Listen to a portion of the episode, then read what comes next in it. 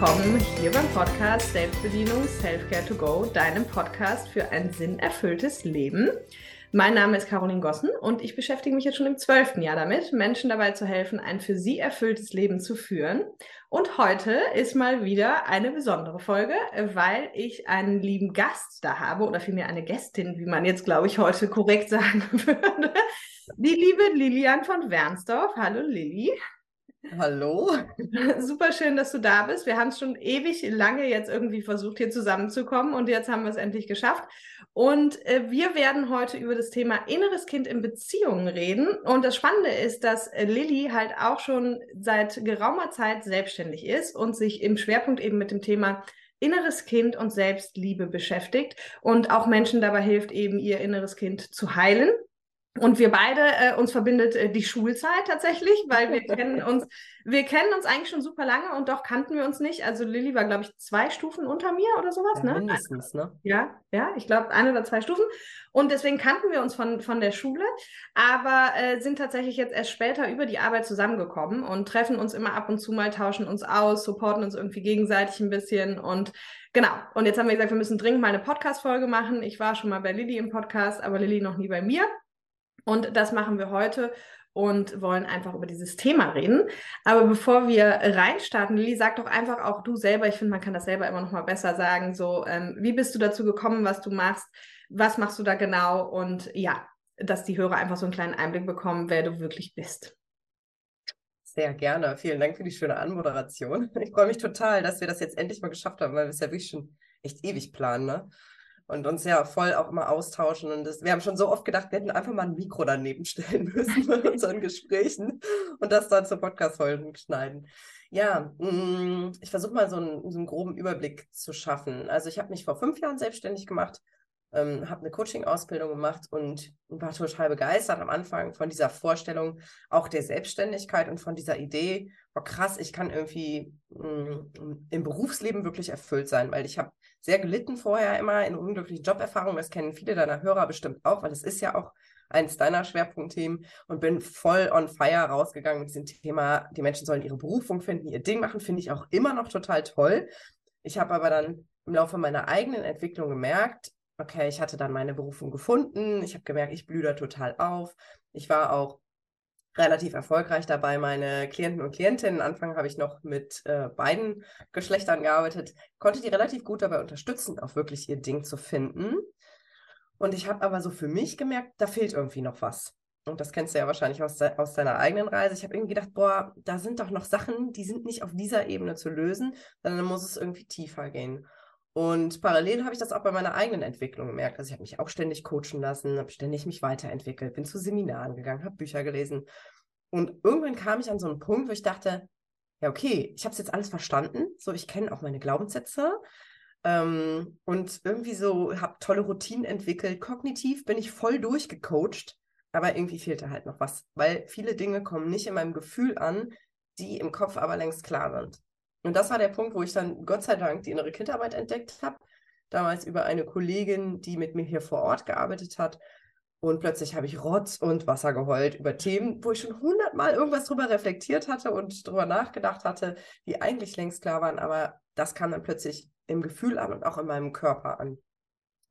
Und dann habe ich eine Weile auf dieser Ebene eben mich sozusagen coachen lassen und habe dann gedacht, boah, das, das muss ich irgendwie integrieren. Und deswegen hat sich dieser Schwerpunkt so entwickelt, dass ich selber jetzt fast nur noch mit dem inneren Kind arbeite bei meinen Klientinnen und die eben auch dabei anleite, das ein Stück weit auch selber zu machen in Ergänzung zu den Coachings. Und die Ergebnisse sind wirklich, wirklich bahnbrechend. Das kennst du ja selber aus deiner Arbeit. Und ähm, genau, deswegen stehe ich heute da, wo ich stehe.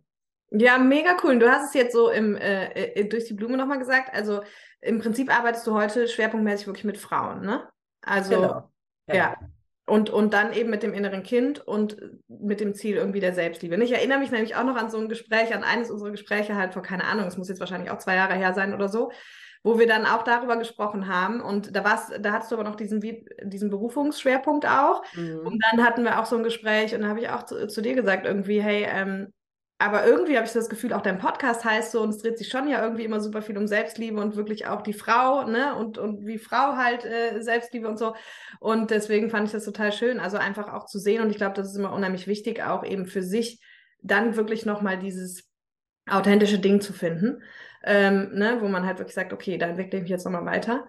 Und ähm, ja, super schön. Jetzt wollen wir aber ja heute äh, schwerpunktmäßig über das Thema Beziehungen reden, nicht wahr? Und ich persönlich bin ja der Auffassung, dass die Beziehung, also egal in welcher Hinsicht, aber Beziehung ist eigentlich der Entwicklungsbooster Nummer eins, wenn man, äh, wenn man mit der richtigen Einstellung drangeht. Warum? Weil es halt in den meisten Fällen auch die Triggerparty Nummer eins ist. also und ich sage immer, für mich liegt es halt daran, dass wir einfach mit unserem Partner oder unserer Partnerin einfach ja, wir, wir teilen das Leben und wir müssen alle elementaren Entscheidungen zusammen. Wir müssen gucken, dass wir irgendwie äh, grundsätzlich vielleicht ähnliche Werte oder Vorstellungen oder was auch immer haben.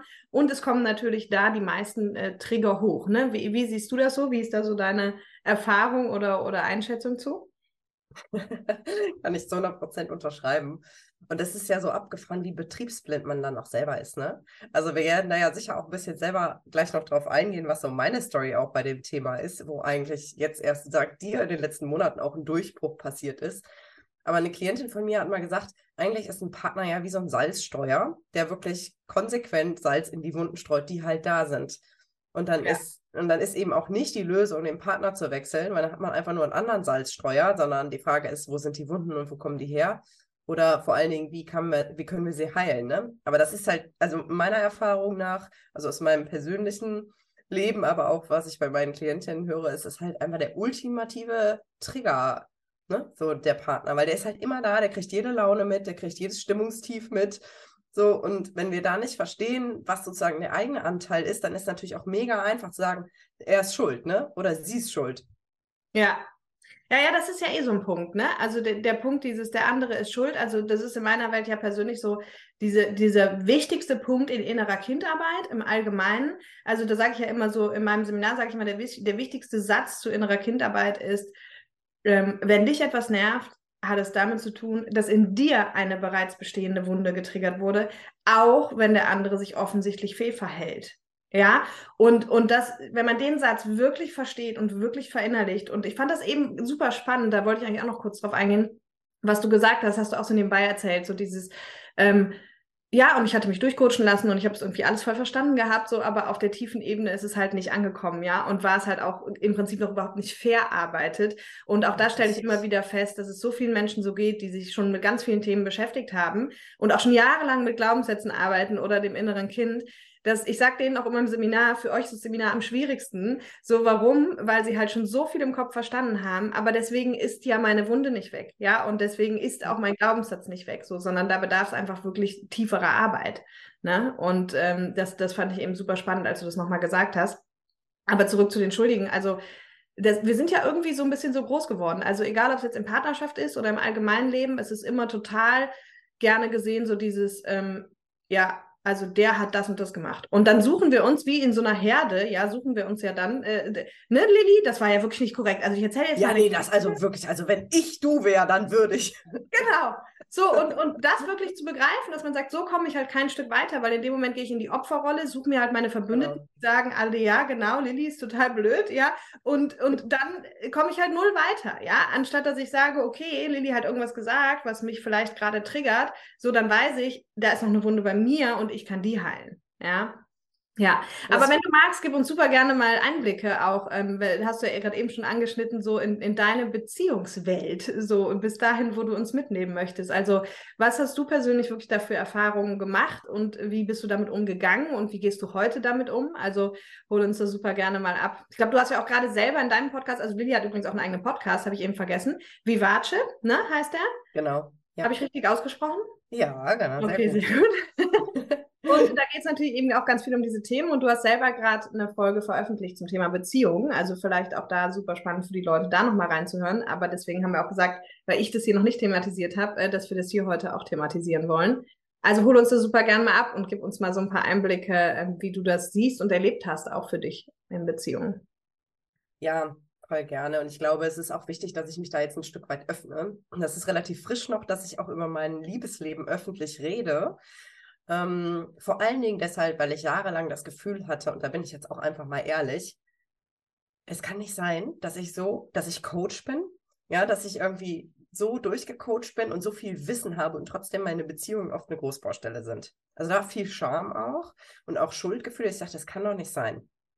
Also ich war echt in Beziehungen häufig eine Drama Queen vor dem Herrn. Ich habe äh, Dramen angezogen bis zum geht nicht mehr und war tatsächlich sogar mal bei einer Therapeutin, weil ich irgendwie das Gefühl hatte, ich habe vielleicht eine Bindungsstörung und ich kam nicht dahinter. Und ich hatte auch irgendwie so dieses Gefühl, mir kann keiner helfen. Ich habe mich da immer tiefer reingedreht. Und jetzt war es letztes Jahr so, also 2022, dass ich mich wieder in so eine sehr schwierige Geschichte reingedreht habe. Ganz viel Gefühl, ganz viel Drama. Und ich weiß noch, und das war tatsächlich auch der Schlüssel, deswegen freue ich mich, das sehr in deinem Podcast jetzt erzählen zu können, wie, wie wir auf meinem Balkon standen und ich habe dir wieder erzählt und begeistert und wie toll und wie viele Gefühle, auch schwierig und so. Und wie du nur ganz nüchtern so geguckt hast und dann irgendwann gesagt hast, ich frage mich, wie viel inneres Kind da im Spiel ist. Und ich dachte innerlich so, nein, das ist die große Liebe und das kann nicht sein. Ja, und das war ein sehr unbequemer Moment, aber das war letztendlich der Anfang von meinem Durchbruch, weil und deswegen lasse ich mir da jetzt auch wirklich mal hinter die Kulisse gucken hier, ähm, weil nur weil wir super viel wissen und ich habe echt, ich beschäftige mich seit 15 Jahren mit Persönlichkeitsentwicklung. Ich habe schon als Teenager ähm, Online-Kurse gemacht, die damals noch auf CD waren. Also ich bin wirklich lange in dem Bereich unterwegs und habe wirklich viel in der Birne und auch viel Erfahrung so. Ne? Aber in dem Punkt ja, war wie so ein blinder Fleck. Und dann haben wir uns ja hingesetzt und haben mal konsequent deine Methode da angewendet und geschaut, okay, diese Partnerschaft, was triggert die eigentlich für Themen? Und welche Wunden werden da angeschlagen? Und ich weiß noch genau, wie wir diese Skalierung gemacht haben, also wie wir wirklich geschaut haben, welche Wunden werden von dieser Person bei mir getriggert. Und ich weiß auch da noch, als wir dann durch waren mit der Liste, wie du auch wieder ganz trocken gesagt hast, ja, jetzt weißt du, warum diese Person in deinem Leben ist. Und das war, und ab da ging es eigentlich los, weil da habe ich verstanden, okay, es war super unbequem, weil das auch ein bisschen mit meiner Identität so geclasht hat, weil ich dachte halt so, ja, ich weiß alles, ich habe es voll verstanden und so. Und da habe ich gemerkt, okay, ich habe viel verstanden, aber jetzt geht es daran, wirklich nochmal ins Gefühl zu gehen. Und dann habe ich wirklich konsequent wochenlang ganz viel innere Kindarbeit gemacht. Und da waren echt Sessions dabei, wo ich hier auf meinem Sofa lag, mein ganzer Körper wirklich sich richtig geschüttelt hat bei manchen Themen, wo, wo ich den einfach habe machen lassen, wo ich richtig tief in die Verarbeitung reingegangen bin und gemerkt habe, okay, und das ist jetzt die Ebene, auf der es eigentlich wirklich die ganze Zeit nicht stattgefunden hat, wo aber der, wo sozusagen die Transformation liegt. Ich konnte das richtig spüren und ich konnte wirklich merken, wie von Woche zu Woche ähm, mein Selbstwertgefühl stärker wurde, wie ich so auch so das Gefühl hatte, so und ab jetzt lasse ich nur noch Menschen in mein Leben, die mich so behandeln, wie ich es verdiene und wie ich meine Kleine auch behandle. Das war so krass, es ist plötzlich im Gefühl angekommen. Wir denken das ja immer irgendwie, ne? Ja, ich verdiene nur das Beste und hm, ähm, ich will respektvoll behandelt werden, aber häufig behandeln wir uns ja in Wahrheit gar nicht wirklich selber so und wundern uns dann, wenn wir das gespiegelt kriegen. Ja. Genau. Soll ja. ich weiter erzählen oder willst du irgendwie Ja, einhaken? nee, du äh, kannst super gerne weiter. Also ich wollte vielleicht ein, ein, eine Sache nochmal aufgreifen, ähm, die ich muss mal gerade überlegen, ob ich sie noch weiß. Ähm, mir, immer wenn du dann so erzählst, fallen mir so äh, spannende Ansatzpunkte eigentlich an, äh, wo es super schön ist. Ah ja, genau, als du dann äh, eben gesagt hast, so als du dann so über ähm, Freudestrahlen halt berichtet hast und so, ne, und ich dann zu dir gesagt habe, so wie viel inneres Kind ist denn da? Also das finde ich auch einen ganz wichtigen Punkt, weil worüber sich die meisten gar nicht bewusst sind ist, dass inneres Kind ja nicht nur Trigger im negativen Sinne ist, also nicht nur diese Negativemotionen, sondern eben auch diese Positivemotionen. Ja, also ich beschreibe immer so schön, wir haben so eine Emotionsskala und wenn wir uns dann halt vorstellen, in der einen Ecke ist die komplette Negativemotion, in der anderen die komplette Positivemotion, dann gibt es in der Mitte davon so einen Erwachsenen-Emotionenbereich. Ja, und in diesem Erwachsenen-Emotionenbereich gibt es halt auch negativ und positiv. Aber will heißen, wenn jemand halt so mega überschwänglich und la la la la la und muss dir mal vorstellen und ich habe meine Traumfrau gefunden und so weiter, ja, dann ist es halt einfach so, dass wir ähm, auch da im inneren Kind sind. Ne? Und das fand ich einfach nochmal so einen spannenden äh, Zusatz. Ja, und, und auch dieses, an alle Menschen nochmal, äh, wenn du das jetzt so erzählst, ja, innere Kindarbeit ist unbequem, genau wie du sagst, ist der ganze Körper kann sich schütteln und alles mögliche komisch zittern und weinen und was weiß ich, aber es ist halt super heilsam, ne? Ja, sehr cool. Und das heißt, dann nimm uns mal weiter mit auf die Reise. Das heißt, dann hast du ganz viel mit dir selbst gearbeitet und dann, wie ging es weiter? Genau. Also ich hatte ja dann diese Liste und dann immer, wenn ich getriggert war oder auch manchmal ohne Trigger, habe ich mich halt hingesetzt und habe wirklich, bin da eben reingegangen und habe dadurch eben wirklich eine stabile Beziehung zu der Kleinen entwickelt und habe auch wirklich diesen Dialog immer mehr etabliert und dachte dann eigentlich auch so für mich, okay, ich mache das jetzt mal noch ein paar Monate, konzentriere mich erstmal auf mich und dann sehen wir mal weiter. Also ich war wirklich nicht auf der Suche ähm, und war auch gar nicht so richtig bereit eigentlich. Und dann habe ich äh, im Oktober letzten Jahres plötzlich jemanden getroffen. Und ich dachte wirklich im ersten Moment, und das finde ich so spannend, aus meiner alten Perspektive dachte ich, okay, das kann wieder nur Drama werden. Und das finde ich eigentlich so spannend, weil die Rahmenbedingungen wirkten auf den ersten Blick so, dass ich dachte, das kann nicht gehen. Also ich muss das im Prinzip, ich muss das lassen, weil das kann nur schief gehen. Habe ich schon erlebt. So, was ich aber nicht in Betracht gezogen hatte, ist, dass ich mich verändert hatte. Und in dem Fall war es jetzt wirklich so, das ist aber ein bisschen auch, hm, glaube ich, meiner Konstitution geschuldet. Bei mir ist es so, wenn ich in irgendwas drinstecke, was mir nicht gut tut, zwingt mich mein Körper, was zu verändern. Das war früher schon so in den Jobs. Andere Leute können da wirklich auch lange über ihre Grenzen gehen, sind da sehr resilient, können über Jahre in einem Job bleiben, wo sie sich nicht wohlfühlen. Bei mir ist das so, dass mein System dann relativ schnell rebelliert und werde ich einfach krank. Mein Körper zwingt mich quasi, was mhm. zu verändern, wofür ich sehr dankbar bin, was aber manchmal tierisch nervt, weil ich quasi keine Wahl habe gefühlt. So, also mein System ist für mich, aber schubst mich auch ganz schön ordentlich. Mhm. Und das war dann da auch so. Ich habe also diesen Menschen getroffen und habe gemerkt, so, okay, wow, my heart is on fire, aber kann nicht, das kann nicht gut gehen. Das ist einfach keine gute Idee. Und dann habe ich entschieden, nee, das lasse ich. Nicht noch ein Drama. Ich habe mich gerade erst wieder erholt. Ich muss erst mal mit meinem inneren Kind weiterarbeiten. Ich bin busy. ähm, ja, und dann wurde ich mega krank, hatte voll Fieber. Und ich glaube, du bist ja auch immer so, ne, dass du dich, wenn du krank bist, fragst, so, okay, hat mein Körper irgendwie gerade eine Message? Und so war das da auch. Und Fieber ja. ist ja so, ich meine, da ist, da brennt ja wirklich das System, ne? Und es ist viel zu viel Hitze. Und ich saß im Auto, volle Pulle Fieber. Ich war auf dem Weg zu einem Seminar, als, wo ich als Teilnehmerin hingefahren bin. Und ich habe wirklich so ein Zwiegespräch mit meinem System geführt. Ich so, nein, ich kann mich da nicht drauf einlassen. Das gibt nur wieder Drama. Und mein Körper so, doch, du musst es sagen. Du musst da jetzt diesen Weg gehen, musst deinem Herzen folgen. Ich sag's dir, filmreif. ja, und dann habe ich aber Dann habe ich das aber tatsächlich gemacht ähm, und habe diesen Menschen, und ich nehme jetzt schon mal vorweg, Spoiler, dass es um eine Frau ging, was auch eine maximale Drohung, Bedrohung für mein bisheriges Sicherheitssystem war. Ja. Es war nicht das allererste Mal, dass ich mich in eine Frau verliebt hatte, aber da habe ich gemerkt, okay, das könnte jetzt echt ernst werden und ich war gar nicht bereit. Ich konnte mir das nicht vorstellen, eine Beziehung mit einer Frau zu führen. Ich war immer mit Männern zusammen und das war in meinem Selbstbild verankert. Ja. So. Okay, aber das ist nochmal ein anderes Thema. Aber jedenfalls habe ich mich dann darauf eingelassen und ähm, interessanterweise haben sich fast alle Rahmenbedingungen so gefügt, dass es plötzlich ging. Und ich habe plötzlich gemerkt, und das, ich, ich staune da jeden Tag drüber, dass da jetzt plötzlich ein Mensch in meinem Leben war, der mich genauso behandelt, wie ich mein inneres Kind behandle. Und ich behandle sie auch genauso, wie ich mein inneres Kind behandle. Jetzt muss man dazu sagen, dass sie auch viel innere Kindarbeit gemacht hat. Das heißt, sie ist auch sehr gut im Kontakt mit ihrem inneren Kind, was, glaube ich, ein absoluter Luxusfall ist.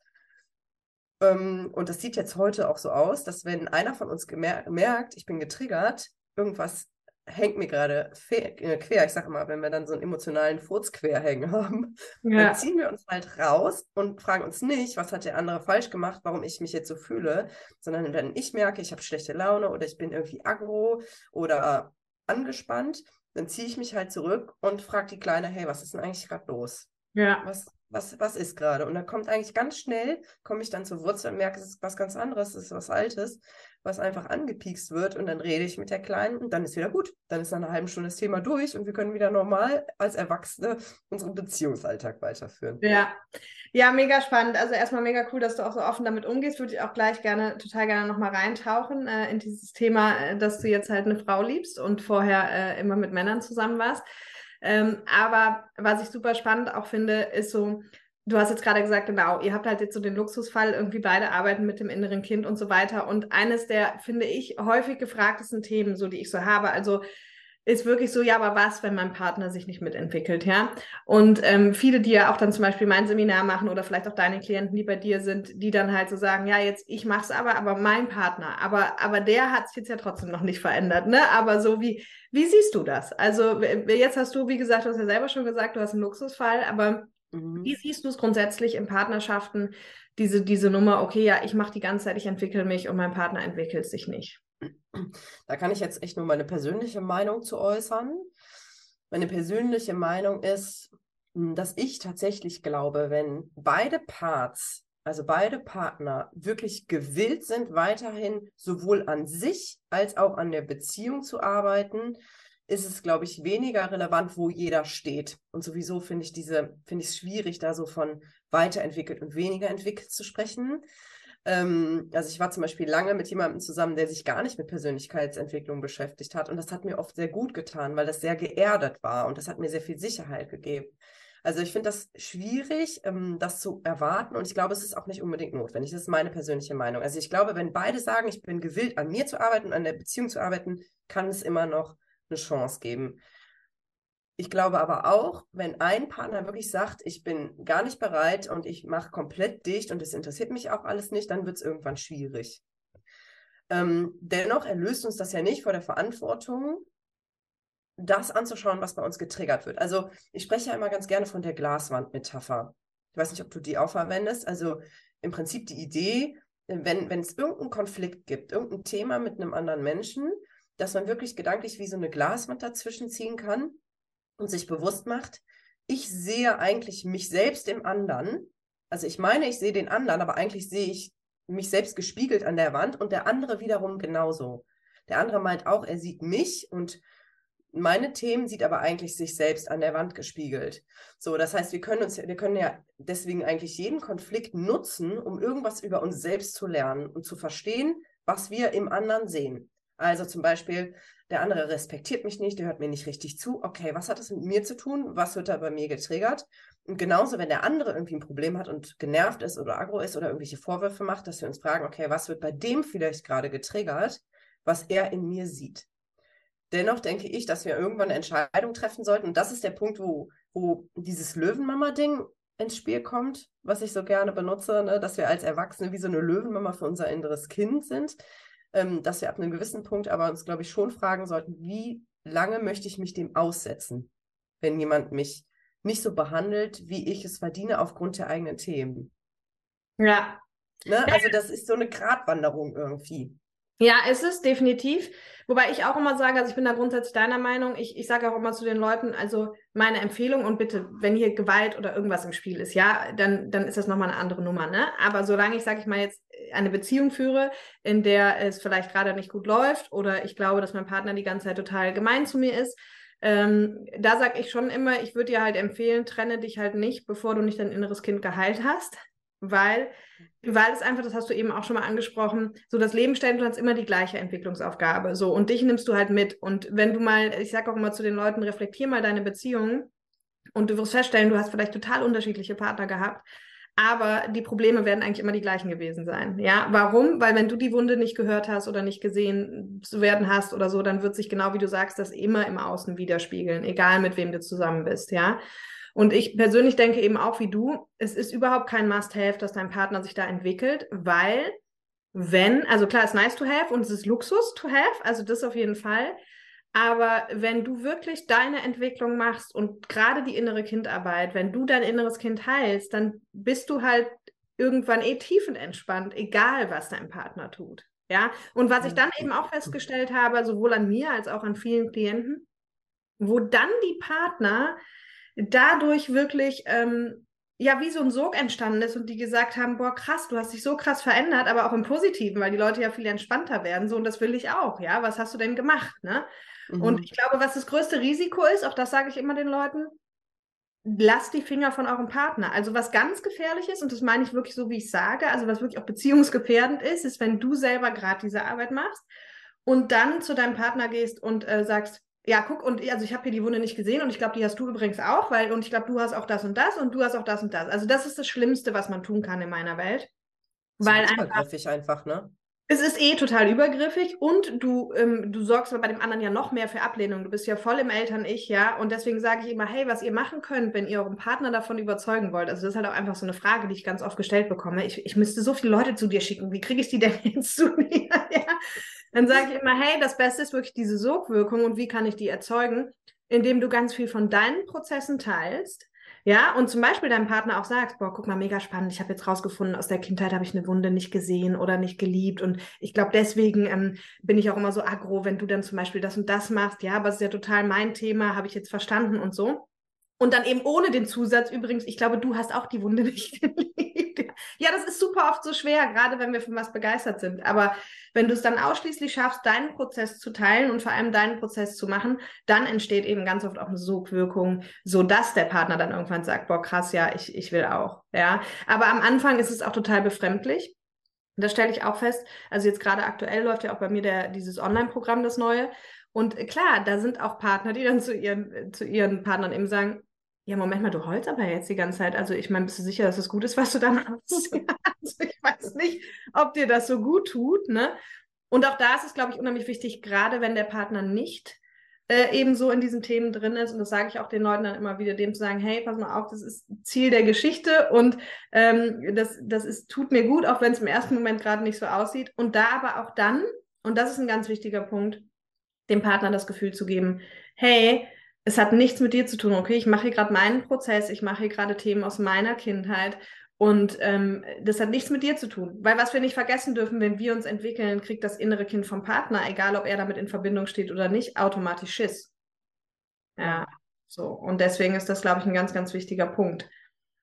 Okay, aber was jetzt ja mega spannend ist, ist, jetzt sagst du, okay, ihr habt die Luxussituation und ihr habt ähm, Ihr habt beide äh, quasi seid da in der äh, guten Kontakt mit dem inneren Kind und habt da schon ganz viel geheilt. Und wie ist das denn, denn jetzt? Wie stellen wir uns das vor? Gibt es bei euch jetzt gar keine Probleme mehr oder äh, wie, wie läuft das? Ja, genau. Ja, genau. Also wir schweben im Prinzip durch den Alltag und wir lagen uns einfach nur alle fünf Minuten, wie sehr wir das lieben. Nee. Ja, das ist ja, das ist ja das Spannende, ne? Das werde ich auch oft gefragt. So, wenn ich dann jetzt durch bin mit der inneren Kindarbeit, was glaube ich nie passiert, weil das ist ja eine Beziehung und bei einer Beziehung bleibt man dran. Da sagt man auch nicht irgendwann so, du hast jetzt verstanden, dass ich liebe, tschüss, schönes Leben noch, sondern das braucht ja weiterhin die Pflege. Ähm, aber natürlich gibt es weiterhin, ich meine, das Leben hat halt Aufs und Abs, ne? wie das Wetter. Sag ich mal, heute regnet es, jetzt stürmt es, dann scheint die Sonne und so ist das ja auch mit Stimmungen. Und das, so ist das bei uns halt auch ne, natürlich ist es so, im Kontrast zu meinen vorherigen Beziehungen, dass es halt eine ganz andere Grundstabilität gibt. Also ein ganz anderes Vertrauen auch ineinander. Aber natürlich passiert es, ähm, dass, keine Ahnung, zum Beispiel eine Situation, wir haben gekocht und ähm, meine Partnerin sagt zu mir, ähm, boah, das, äh, du hättest das aber eigentlich so und so machen sollen. Und ich merke sofort, boom, da geht was in mir hoch. Äh, ich habe alles falsch gemacht. Ja, ich mache immer alles falsch zack, ich könnte direkt losheulen.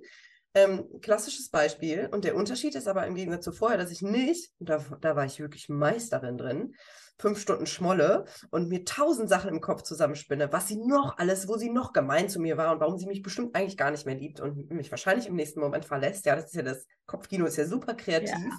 Dann sich noch tausend andere Beispiele ranzusuchen, wo das auch und dann wird es riesig aufgebauscht und wir füttern das immer weiter sondern dann sage ich, boah, ich merke gerade, ich bin voll getriggert, ich muss jetzt mal eben raus aus der Situation. So. Ja. Und das ist natürlich auch emotional und ist auch mega anstrengend. Ähm, dann manchmal, ne, weil so eine innere Kindarbeit ist einfach intensiv, schön, aber intensiv. Aber das, das sorgt halt dafür, dass es relativ schnell dann wieder gut ist. Es kommt auch manchmal vor, da bin ich jetzt auch ganz offen, haben wir jetzt auch schon zwei, dreimal gehabt, dass wir so ein Trigger-Ping-Pong haben. Mhm. Ja, das mhm. heißt, der eine ist irgendwie getriggert ähm, irgendeine Kleinigkeit vielleicht und der andere ist durch die Reaktion, die Triggerreaktion wieder getriggert. Mhm. Also zum Beispiel ich, wenn ich getriggert werde, ich werde entweder so aggro und so, so angespannt, was sehr bedrohlich, glaube ich, manchmal für andere ist. Und meine Partnerin zum Beispiel wird dadurch schnell getriggert, weil sie das an ihre Mutter erinnert und wird, geht dann in so einen Todstellreflex. Mhm. So, und wenn es schlecht läuft und wir das beide wir erkennen es eigentlich immer, aber manchmal man so, ja, komm, das geht schon von alleine wieder weg und ich will mich jetzt nicht aufs Sofa legen, ich habe zu viel zu tun. Ja, ganz normale Probleme habe ich auch, haben wir auch. Aber dann kann es natürlich schon mal sein, dass wir über Stunden in diesem Modus hängen und da nicht so richtig rauskommen. Aber sobald wir dann eben wirklich sagen, okay, wir sind immer noch im Trigger Ping-Pong, weil das hört ja nicht auf, wenn man im inneren Kind ist, und wir uns dann raussehen und, und, und mal mit der Kleinen reden jeweils, dann ist danach halt auch wieder gut. Ne? Das finde ich mega, da sind mega spannende Punkte drin, weil gerade das Trigger-Ping-Pong, das ist den Leuten, glaube ich, überhaupt nicht so bewusst, ja. Also wie schnell das auch manchmal geht. Und ich sage immer so, wenn gerade die Streits, die sich so hoch eskalieren, da passiert halt genau das. Also so bildlich gesprochen muss man sich halt einfach vorstellen, dein Partner sagt was, genau wie du gerade sagst, total banal beim, beim Kochen, ja, irgendwas, was überhaupt eigentlich nicht schlimm ist. Und, und geht bei dir halt in eine Wunde. Und jetzt reagierst du, getriggert, und das wiederum triggert in ihm eine Wunde und da reagiert er wieder. Das triggert in dir dann vielleicht die nächste Wunde. Ja, und jetzt geht es immer so weiter. Und man kann sich vorstellen, wenn zum Beispiel jeder zehn Wunden hat, nachher habt ihr euch, eskaliert es halt so hoch, weil quasi in alle Wunden die Finger gelegt werden, ja. Und, und wenn man sich, ich sage mal, man soll sich das mal so bildlich vorstellen, so Wunden am Körper haben. Und wenn du jetzt vorstellst, du hast zehn Wunden am Körper und es kommen irgendwie in alle Wunden Finger rein, ja, sowas glaubst du, wie du schreien würdest, ja. Und so eskaliert ja. dann halt auch so ein Streit, ne? Das ist halt, das ist halt echt super spannend. Und auch spannend, was du sagst, so dieses Jahr, wir kommen vielleicht auch nicht immer direkt wieder raus. Aber der Unterschied ist halt eben, ihr kommt relativ schnell in die Eigenverantwortung, richtig? Dass ihr halt genau. eben nicht, nicht sagt, du, ja, aber du hast ja angefangen, weil du hast ja gesagt, ich habe es falsch gemacht, sondern ihr checkt halt, okay, ähm, stopp hier, inneres Kind und jeder jetzt mal gerade irgendwie für sich und man, man lässt aber den Finger vom, vom anderen sozusagen, ne? Ja, also das ist aber wirklich für mich erst durch die innere Kindarbeit wirklich in meinem System angekommen. Weil ich war wirklich, und deswegen verstehe ich jeden, der erstmal sagt, ich fühle mich schlecht, weil ja, mein Partner meinen Geburtstag vergessen hat, ähm, mir eine Massage versprochen hat, mir die nicht gegeben hat, mich anschnauzt nach der Arbeit, seine schlechte Laune an mir auslässt. Das sind ja alles so Sachen, die sind Alltag, die kommen vor. Und für mich war es eben unter anderem auch dieser Satz, den du eben gesagt hast, ne? Also wenn du genervt bist im Alltag, dann ist es immer dein Thema, was getriggert wird. Und es ist egal, ob der andere was hat, wo jeder andere sagen würde, boah, da wäre ich auch sauer. Ja. Spielt keine Rolle. Ähm, und, und, und seitdem ich das verstanden habe, ähm, merke ich halt immer sofort, wenn ich genervt bin, okay, es ist irgendwas bei mir. Ich kann es nicht immer direkt identifizieren, das finde ich auch wichtig dazu zu sagen. Also manchmal merke ich, ich bin getriggert, aber ich habe keine Ahnung, was gerade eigentlich los ist. Aber im Zweifel ist dann einfach, glaube ich, wichtig, so mache ich es zumindest, dann trotzdem sich hinsetzen und sagen so, hey, was ist denn los? Dir geht's gerade nicht gut. Okay, komm, ich nehme dich mal in ja. den Arm. So, mit der Kleinen, ne? Ja.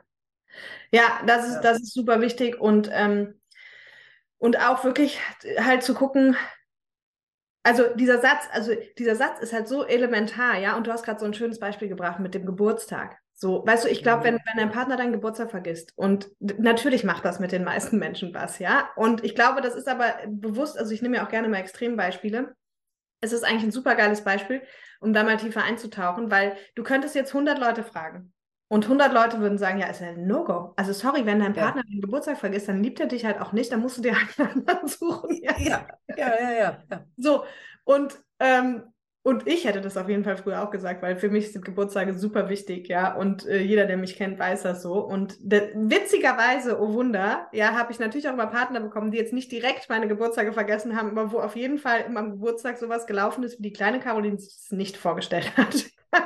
so, und ähm, aber genau das ist der Punkt. Also wirklich auch in diesen Situationen zu sagen, okay, ich merke, es macht gerade mega was mit mir, also es ist mein Thema, weil das ist halt dieser Satz, ja, auch wenn der andere sich offensichtlich fehlverhalten hat. Und dann werde ich halt auch ganz oft gefragt, ja, aber Caroline, ist jetzt ja auch nicht äh, Sinn der Sache, dass mir alles egal ist. So, nee, es geht null darum, dass dir alles egal ist. Und es geht auch nicht darum, dass du andere Menschen über deine Grenzen trampeln lässt. Aber es geht darum, dass du in erwachsener Manier und in erwachsener Emotion mit diesen Themen umgehen kannst. Und, und das würde halt bedeuten, wenn dein Partner deinen Geburtstag vergisst, dass du erstmal dich um dein inneres Kind kümmerst. Und dann ähm, halt erwachsen sagst du, weißt du, das hm, hat mich echt irgendwie jetzt ein bisschen traurig gemacht, weil mir ist mein Geburtstag super wichtig und ich dachte, hätten wir auch schon mal drüber gesprochen. Und ich fände es irgendwie echt schön, wenn, ähm, wenn du das beim nächsten Mal anders machen könntest. Oder vielleicht sagst du auch erwachsen und ich fände es auch total schön, wenn wir halt dann das vielleicht jetzt so und so lösen können. Und du hast irgendwie einen Wunsch, ja, und sagst vielleicht, dass wir jetzt dann einen schönen Abend machen oder einen schönen Tag.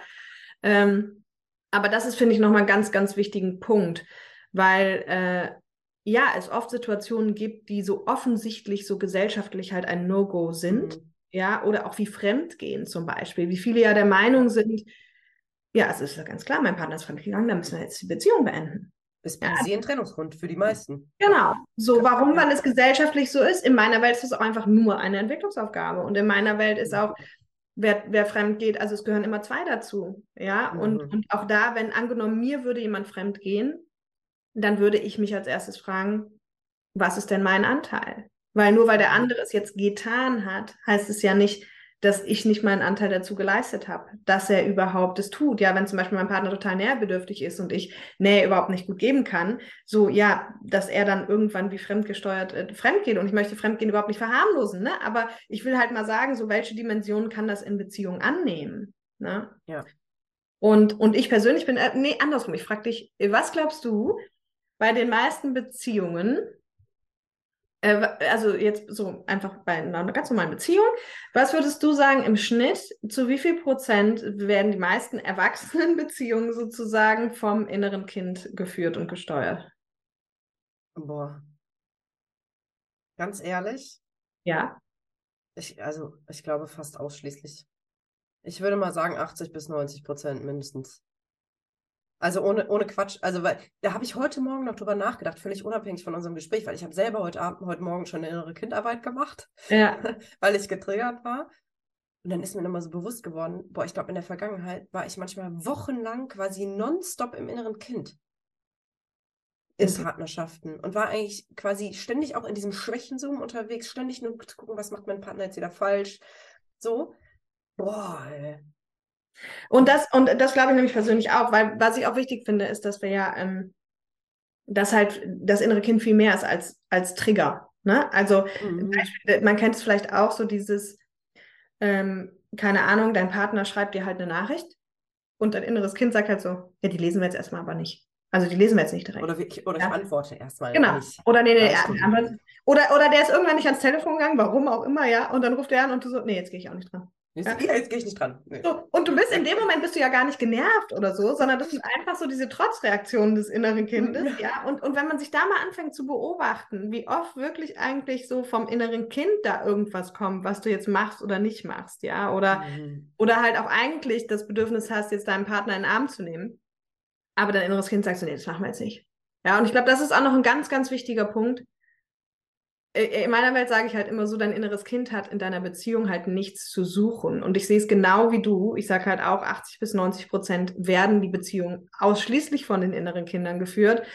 Und, und dann da sieht man mal so, wie viel gibt es eigentlich zu tun bei mir. Ja, und, und ich sage auch immer, ja, das mag sich im ersten Moment total hart anhören, zu sagen, ja, wenn du genervt bist, ist dein Problem, weil deine Wunde ist auch im ersten Moment, weil es natürlich viel bequemer mit dem Finger auf den anderen zu zeigen. Aber wenn du, wenn du dann anfängst, das wirklich zu tun, dann ist es halt auch unheimlich befreiend, weil es total selbstermächtigend ist. Weil solange, ne, solange der andere der Blöde ist, bist du halt das Opfer. Und wenn du anfängst, jetzt Verantwortung zu übernehmen, dann, dann kannst du halt wirklich was verändern und was tun, ne?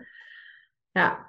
Dann, dann hätte ich noch eine Frage, wenn du auch sagst, okay, das ist so, wie sieht denn dann für dich eine Erwachsenenbeziehung aus? Ne? Also wenn wir jetzt sagen, okay, die meisten Beziehungen werden aus dem inneren Kind geführt in den in, in überwiegenden Fällen, wie sähe denn dann für dich eben sozusagen eine geheilte Beziehung aus oder eine Erwachsenenbeziehung? Also ich kann natürlich jetzt nur auf meine jüngste Erfahrung zurückgreifen. Ne? Ich bin jetzt mhm. gut drei Monate mit meiner Partnerin zusammen und ähm, es ist natürlich auch einfach zu sagen, ja, da ist man ja auch frisch verliebt und rosa-rote Brille. Deswegen, ich kann es jetzt nur aus der Brille beschreiben, wie ich sie jetzt gerade erlebe. Und da kann ja jeder für sich entscheiden, fühlt sich das so an, als wäre das möglich oder nicht. Aber ich erlebe das so und ich glaube, das ist auch das, wo es hingehen kann, dass mir bewusst ist, und das ist, glaube ich, so ein ganz wichtiger Knackpunkt, meine Partnerin liebt mich und die will mir nie was Böses. Weil das ist ja das, das innere Kind geht ja ganz schnell in, ah, mein Partner hat das und das gemacht, also bin ich vielleicht nicht wichtig genug für sie oder ihn oder liebt er oder sie mich nicht gut genug, nicht doll genug. So, und das ist erstmal so die Grundannahme, dass ich weiß, egal was sie tut oder nicht tut, es ist nie eine böse Absicht, sie will mich nicht verletzen, sie liebt mich und genauso andersrum. Na, also, dass erstmal so eine, so eine eigentlich bedingungslose Liebe so die Basis ist. So, ich erwarte nichts von dir, dafür, dass du meine Liebe kriegst und andersrum. Das merke ich, das ist einfach so der Teppich. Und ähm, die Kommunikation im, ist eben sozusagen zum Gro Großteil des Tages oder auch abends, ne, also im Großteil der Zeit ist die Kommunikation sehr wertschätzend, sehr erwachsen, ähm, sehr ruhig und sehr verständnisvoll, sehr offen. Und sobald es kippt, ist eben diese Eigenverantwortung der Schlüssel. So, also sobald irgendwas knisselt, irgendwas quer hängt, ist es in meiner, in meiner Vorstellung oder so wie ich es jetzt erlebe, die Verantwortung desjenigen, der es merkt, eben bei sich zu schauen, nicht, was hat der andere gemacht, sondern was, was wird bei mir ausgelöst. Was fühle ich gerade, welche Gedanken sind da in mir drin? Das wirklich für sich zu analysieren und auch zu schauen, direkt, woher kenne ich das? Ähm, wann habe ich mich schon mal so gefühlt? Und da kommen mir in der Regel ganz viele Erinnerungen, die damit verknüpft sind und das dann eben zu versorgen. Ja, also, mega schön. Ja, ich hätte es auch gefragt, wenn du nicht selber schon drauf äh, eingegangen wärst, aber genau, jetzt könnte man ja denken, so ja, äh, witzig, jetzt ist sie gerade mal drei Monate äh, äh, mit ihr zusammen, ja, wird schon noch kommen, aber ich meine, ich habe ja auch vorher schon ein paar Sachen von dir mitbekommen, äh, deswegen würde ich auch da gerne noch kurz drauf eingehen, aber wenn du das jetzt vergleichst, also natürlich ist die erste Zeit auch immer eine besondere und so weiter und so fort, aber du warst ja auch mit anderen Menschen schon irgendwie mal gerade erst zusammen, wo merkst du denn da jetzt eben schon den Unterschied, ne, trotz sozusagen Verliebtheitsphase? Also, weil das, das kam ja eigentlich auch ganz klar raus. Was ganz interessant ist, und das mag jetzt vielleicht ein bisschen ernüchternd klingen, aber passt ganz gut zu dem, was du eben gesagt hast mit, diesen, mit dieser Skala. Es fühlt sich gar nicht wie so ein Verliebtheitsrausch an, wie ich es vorher kannte. Sondern es ging ganz schnell. Jetzt muss man dazu sagen, dass wir uns vorher wohl auch schon relativ lange kannten, aber ohne romantische Komponente. Ähm, aber das fühlte sich relativ schnell einfach sehr stabil an und eigentlich sehr ruhig. Also wir sind auch relativ schnell fast schon zusammengezogen. Also wir wohnen nicht komplett zusammen, aber ich habe relativ schnell gemerkt, ich möchte diesen Menschen einfach um mich haben. So. Und gar nicht so ein überdrehtes, übersteuertes, oh mein Gott, wir müssen ständig knutschen und Sex haben, sondern es war eher so ein, nee, darf, darf, das ist mein Zuhause geworden. Ganz schnell ist es mein emotionales Zuhause geworden, aber nicht, weil ich das brauchte, weil ich es vorher nicht hatte, sondern weil ich gemerkt habe, ich kann einfach so sein, wie ich bin, kann mich ganz natürlich zeigen und ja, ganz, ganz schnell war es einfach diese, diese Alltagsebene, die ich früher von vornherein oft boykottiert habe. Also ich habe ja, Nähe oft sehr kontrolliert nur zugelassen, ne? Und habe dann mit, mit Ex-Partnern auch so gekämpft. Also ich war sehr autonom, brauchte sehr viel Zeit für mich, hat, hatte immer das Gefühl, nur wenn ich alleine bin, kann ich wirklich ich selbst sein. Und das ist halt einfach weg. Das ist einfach weg. Ja, mega. Kenne ich, äh, kenn ich auch tatsächlich. Also dieses sich wirklich so zu zeigen. Also ich habe jetzt ja seit, seit einem Jahr quasi meinen Traumpartner gefunden. Und ähm, dieses sich wirklich so zu zeigen in allen Facetten, wie man ist, weil zum Beispiel mein Partner hat überhaupt nicht so viel mit Persönlichkeitsentwicklung zu tun, ja. Und wenn ich dann hier anfange, intuitiv zu tanzen oder zu meditieren oder zu räuchern oder irgendwas zu machen, aber auch dabei sich halt null komisch zu fühlen, ja, sondern es einfach zu machen. Und es wird auch von der anderen Ebene einfach überhaupt nicht abgewertet oder irgendwas, sondern man wird so angenommen, ja. Aber Total. auch bei dir explizit, also es gibt ja schon auch diesen Unterschied, das weiß ich ja auch aus Erzählungen von dir von früher, dass früher ja auch ganz oft trotz Verliebtheit in den ersten drei Monaten halt, dass da auch mega mit Drama verbunden war halt, ne? Immer, ja. Also da gibt es ja schon diesen elementaren Unterschied einfach, wo man von Anfang an so merkt, ich weiß noch, als du mir das erzählt hast, es war auch direkt so eine ganz andere Energie drauf, ja? Es war echt direkt so, ja, okay. Und, und sonst war es echt ganz oft so, irgendwie war es halt schon verstrickt und verdramatisiert und, und, und so, ne? Also das, ja. da wollte ich nur drauf hinaus, weil ja, ich glaube, es ist normal, dass viele dann auch denken, nach drei Monaten kann man auch gar nichts sagen, aber doch, du merkst halt schon den Unterschied, wenn du so Muster durchbrochen hast. Ne? Und, und wenn es einfach dann auch komplett anders halt einfach losgeht als, als, und das, was du beschrieben hast, kann ich auch total bestätigen. Also diese ganzen Gefühle. Was man ja auch nicht vergessen darf, dass diese Verliebtheitsrausch, wie du ihn gerade genannt hast, also erstmal ist ja wissenschaftlich erwiesen, dass es am Ende wirklich nur wie ein Drogenrausch ist. Ja. ja. Äh, romantisch, aber ja. Ja, und tatsächlich, auch was das innere Kind betrifft, ähm, gibt es halt diese These und die finde ich sehr interessant und die schießt bei mir auch sehr auf Resonanz, dass in der Verliebtheitsphase es halt eigentlich so ist, dass eben das innere Kind auch dieses steuert und dass das dass Verliebtheit nichts anderes ist als dein inneres Kind, was halt jetzt glaubt, endlich den Heilsbringer gefunden zu haben, der dir niemals wehtun wird, der dich einfach über alles liebt und, und, und. Und deswegen dauert die Verliebtheitsphase dann ja auch nur genau so lange, bis halt der andere leider trotzdem dich auf einmal verletzt und trotzdem den Finger in die Wunde legt und so weiter.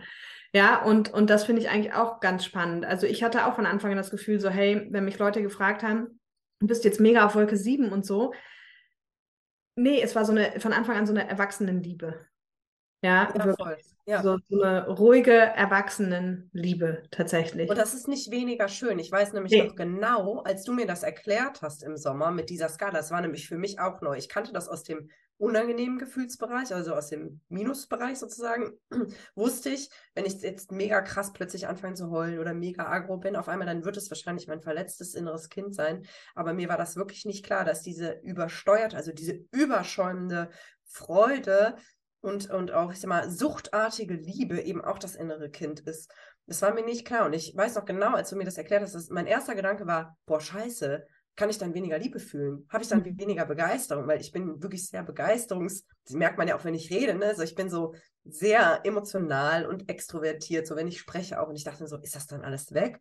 Nein, sondern es rutscht einfach eine Ebene tiefer irgendwie. Mhm. Mhm. Ja, es fühlt sich einfach viel erwachsener, viel reifer und ja, unaufregender in dem Sinne, als dass das Drama halt wegfällt, ne? Ja, so. genau. Und, aber genau wie du sagst, deswegen ist es überhaupt nicht weniger, weniger tief oder so, sondern auch wie du eben beschrieben hast, eigentlich viel, viel mehr von Anfang an klarer und auch von Anfang an sicherer. Und ne? weniger ne? anstrengend, weil verliebt ja. sein ist ja auch mega anstrengend. Das ist ja, ja. ein Adrenalinrausch nach dem anderen Gefühl. Du bist ständig super angespannt, du willst dem anderen gefallen und willst dich von deiner besten Seite zeigen. Und das ist bei uns so schnell weggefallen. Ja. So, dass wir irgendwie, weiß ich nicht, nach wenigen Tagen irgendwie im Schlafanzug voneinander umgeschminkt rumgelaufen sind. So Sachen, wo man sonst sehr lange für braucht, um sich wirklich zu zeigen, weil man halt in Wahrheit, glaube ich, doch Angst hat, der andere liebt mich nicht, wenn ich mich zeige, wie ich wirklich bin. Ja, genau. Ja. So, ne? Ja, ist schön. Ja, gibt es echt viele Parallelen. Ne? Wir haben auch, wir haben am ersten Date schon, das war dann irgendwie ein Wochenende, es war nicht so geplant, aber es ging dann irgendwie ein Wochenende, aber auch am zweiten Abend irgendwie im, äh, im Jogger da gesessen halt. Ne? so, ich meine, why not? Aber das ist das halt, weil dein inneres Kind dann eben auch nicht mehr die Angst hat, abgelehnt zu werden oder nicht geliebt zu werden oder, ja. oder, oder, ne? Genau. So. Und, und das ist, glaube ich, auch nochmal ein ganz wichtiger Punkt. Also, weil ich glaube, das Schwierigste ist wirklich, das innere Kind aus dieser Beziehung rauszukriegen. Ne? Und ähm, da ist auch wirklich diese Kommunikation so wichtig, dass man halt auch seinem inneren Kind klar macht und sagt, pass mal auf, es ist mein Partner, mit dem hast du nichts zu tun. Ja, so du bist das Kind, ich liebe dich. Du brauchst weder die Liebe von deinem, von deiner Mama, noch von deinem Papa, noch von meinem Partner. Du hast damit nichts zu tun. Ja, also dass man wirklich das super klar separiert. Und, und klar gibt es diese Situationen, wie du sagst, wo es dann schwer ist und wo man vielleicht im ersten Moment auch gar nicht rauskommt. Aber der elementare Unterschied ist halt, gehe ich in dem Moment in die Eigenverantwortung.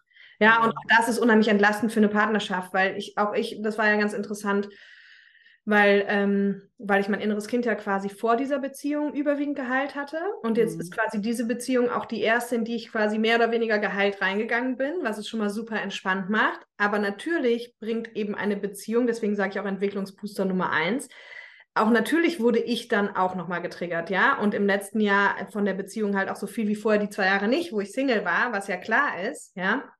Bin aber super dankbar drum.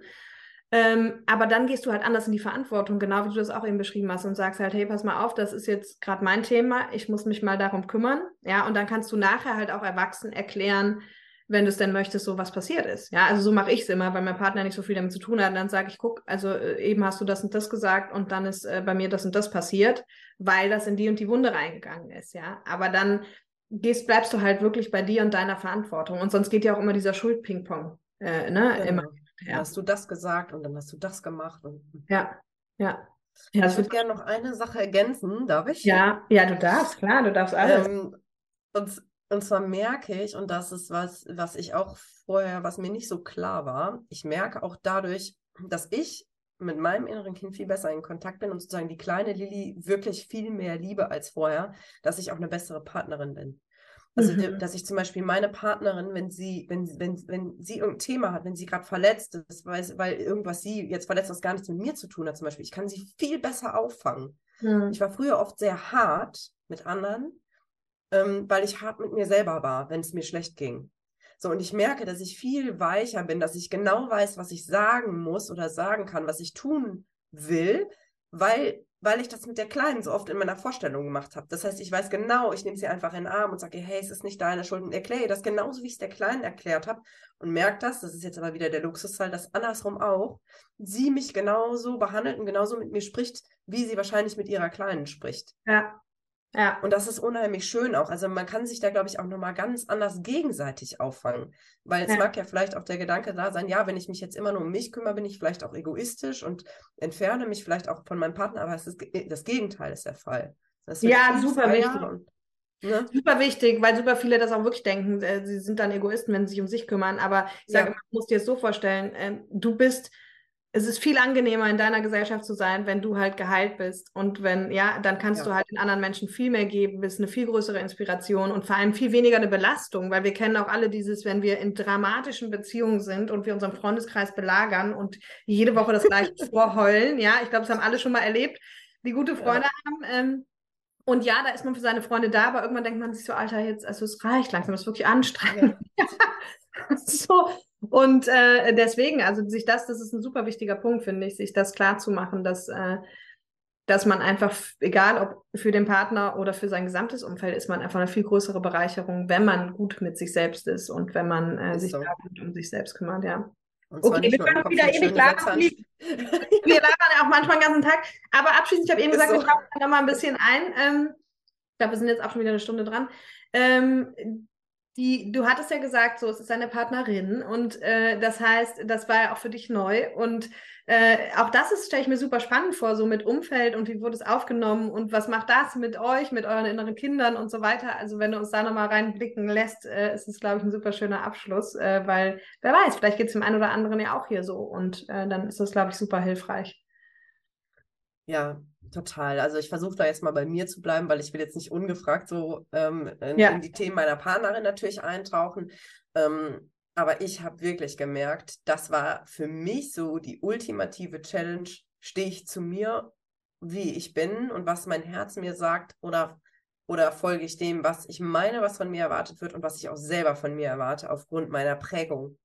Ne, weil ich war wirklich so habe ich das empfunden, explizit heterosexuell. Also ich war immer die mit den, mit den aufregendsten Männergeschichten und also wirklich, es, ist, es, es passte überhaupt nicht in mein Selbstbild. Es passte in mein Selbstbild, vielleicht mich in Menschen zu verlieben, der zufällig meine Frau ist und da vielleicht Erfahrungen zu sammeln, aber es passte nicht in mein Bild, eine Beziehung mit einer Frau zu führen. Ja. Ähm, und das war schon, da, also ich hatte jetzt nicht so sehr die Angst, dass ich, dass ich abgelehnt werde von meinem Umfeld, aber ich glaube, das könnte für viele ein Thema sein. Mhm. Und erlebe ich auch bei anderen, die ja, ja sich geoutet haben oder so, dass es ein Riesending ist. Da hatte ich das Glück, dass ich das Gefühl hatte, ähm, erstmal so akzeptiert zu werden, aber ich war eher mit mir selbst, also meine eigene Wertung war eher der Struggle. Mhm. Also, dass ich das Gefühl hatte, das kann nicht sein, das, äh, das bist nicht du. Mhm. Ähm, ich dachte immer, ich müsste so und so sein, ich müsste mit einem Mann zusammen sein und erst dann ist das Bild komplett so. Und ich dachte auch, und ich glaube, das ist ein echt wichtiger Punkt, was mir in den letzten Wochen so bewusst wird. Ich dachte, ich brauche auch einen Mann, der mich beschützt, der mhm. auf mich aufpasst. Also ich glaube, ich habe in einem Mann auch immer irgendwie die große, starke Schulter gesucht und irgendwie so den Retter. Und ich glaube, ich brauche es jetzt nicht mehr, weil ich für mich selber die Schulter bin. Das, mhm. Ich glaube, das hängt auch damit zusammen, dass ich das überhaupt so fühlen konnte erst. Ähm, aber das war schon ein Struggle, wirklich konsequent zu sagen, ich verstehe überhaupt nicht, was hier abgeht. Ich, ich verstehe mich selbst nicht mehr. Es passt überhaupt nicht in mein Selbstbild. Aber irgendwie darauf zu vertrauen, wenn mein Herz so laut ist, dann muss das irgendwie, muss da was dran sein. Mhm. Also das war, aber das war wirklich, ich sag's dir, boah, ich war wochenlang auch krank, weil das so ein Kampf war in mir drin. Das bin doch nicht ich, das kann doch nicht wahr sein, das, das kann nicht richtig sein. Wir haben es auch mit einer großen Entfernung zu tun von 700 Kilometern. Das heißt, es war die, die ultimative Herausforderung für mich. Bist du dir sicher, dass du, dass du du sein darfst oder bleibst du bei dem Alten? Und was hat es mit der kleinen Lilly gemacht? Weil es sind ja gerade, wenn so diese emotionalen Themen kommen, sind die ja eben auch inneres Kind gesteuert und nicht äh, nicht immer vom Erwachsenen. Äh, hatte die ja, Schiss also, sagen oder also ne so? Die hatte richtig Schiss. Also da, da kamen natürlich auch viele meiner persönlichen Trigger hoch.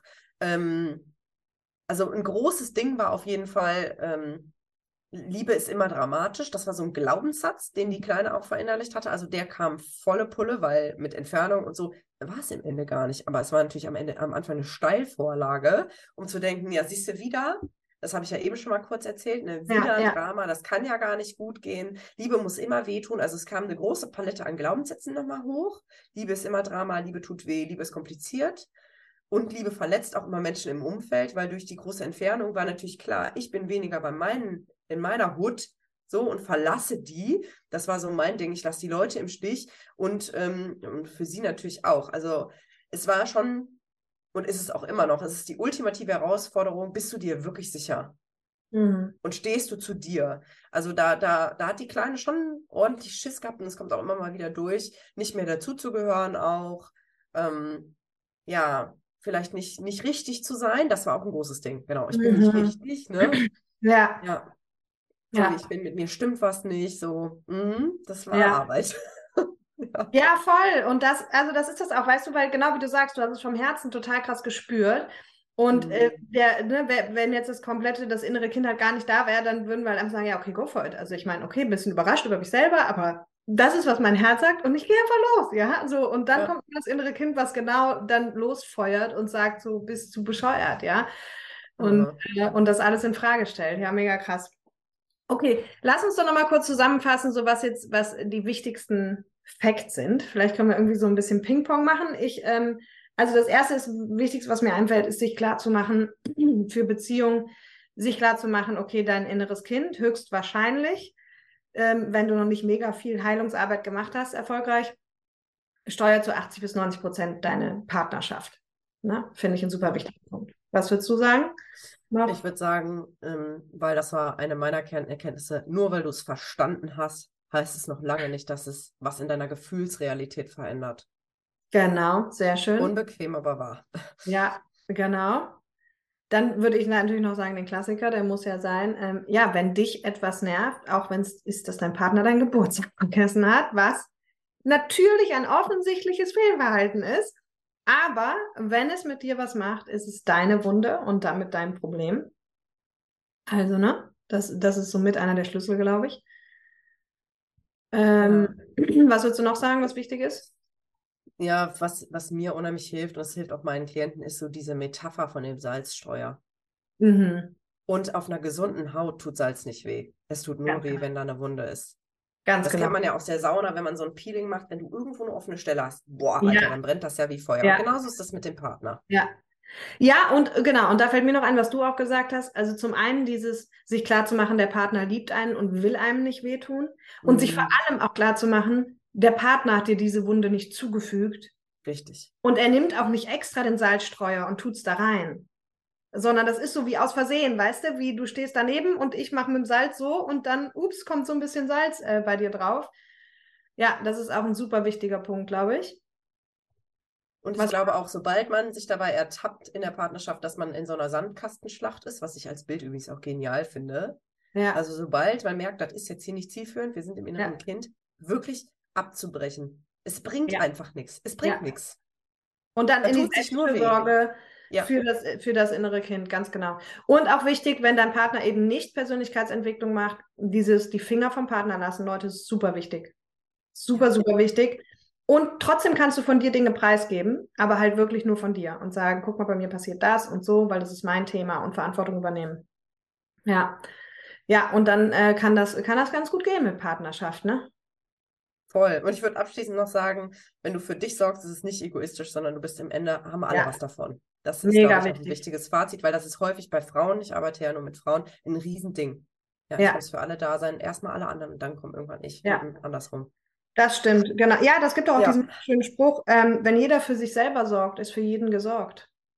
Und ja, voll. Ja, und, und, und das ist genau das. Und ich sehe es genau wie du, weil es ist auch so ein Gesellschaftsklischee, ne, dass äh, genau das, du, wer, wer, halt sich nur um sich kümmert, ist ein Egoist. Und wir haben wirklich ganz viele, die ja. sagen, unsere Gesellschaft ist zu egoistisch und zu dies.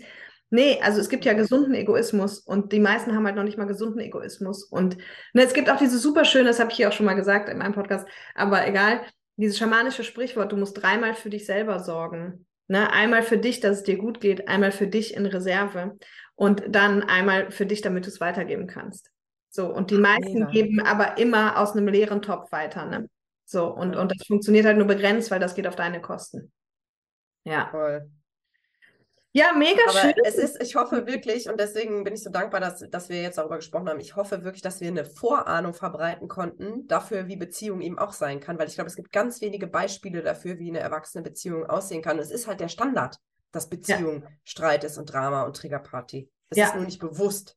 Ja, ja, das stimmt. Das, wie gesagt, fragen mich auch mal ganz viele so, ja, aber wie sieht denn dann in deiner Welt eine, eine erwachsene Beziehung aus? Und ich sehe es genau wie du so. Man, man supportet sich, man ist da, man ist dem anderen aber auch nicht böse. Und, und ja, wenn man ja, böse ja. ist, dann weiß man, es ist sein inneres Kind, ja, und, und man hat einfach Verständnis und möchte für den anderen einfach nur das Beste. Und ähm, ja, ja, aber es ist, es ist und bleibt auch der Entwicklungsbooster Nummer eins. Deswegen bin ist ich so. auch super happy, ähm, weil dann sich immer mal wieder neue Themen auftun und du halt selber viel schneller dich entwickeln kannst. Ja, also auch das ist, glaube ich, ein wichtiger Punkt, es zu drehen und zu sagen, ich freue mich über jeden Trigger, der kommt. Ja, weil das bringt mich jedes Mal ein Stück weiter. Genau. So, ne? Das heilen die Wunden nicht, wenn keiner Seite schreit, weil dann merkst du gar nicht, dass du eine hast. Ne? Genau. Ja. mega cool, Lilly. Super schön, dass du da warst. Vielen, vielen Dank. Ich überlasse dir das Schlusswort und wünsche vorab schon mal äh, meiner Community ein schönes Wochenende. Und wir freuen uns natürlich auch mega über Feedback, wie ihr es fandet und äh, was eure größten Erkenntnisse sind. Und jetzt würde ich dir einfach das Schlusswort überlassen. Ja, ich möchte mich zuallererst bedanken, dass wir dieses Gespräch führen konnten. Und ich glaube, das ist einfach eine mega Symbiose. Und du, lieber Zuhörer oder liebe Zuhörerin, ich möchte dir einfach ans Herz legen, wirklich mutig zu sein. Ich weiß, viele haben auch Angst vor der Arbeit mit dem inneren Kind, haben Angst, sich mit ihrer Geschichte auseinanderzusetzen. Aber ich hoffe, wir konnten heute dieses Feuer entfachen, dass es das wert ist. Ja, es ist unbequem, ja, es ist anstrengend, aber es ist auch es ist der Weg zum inneren Frieden, das sagst du ja auch immer. Und es ist es wert, es zahlt sich am Ende aus in allen Beziehungen. Du hast viel mehr Energie im Alltag, du bist viel glücklicher, du bist viel entspannter und das ist es doch wert. Genau. Mega. Ciao, ihr Lieben. Ciao.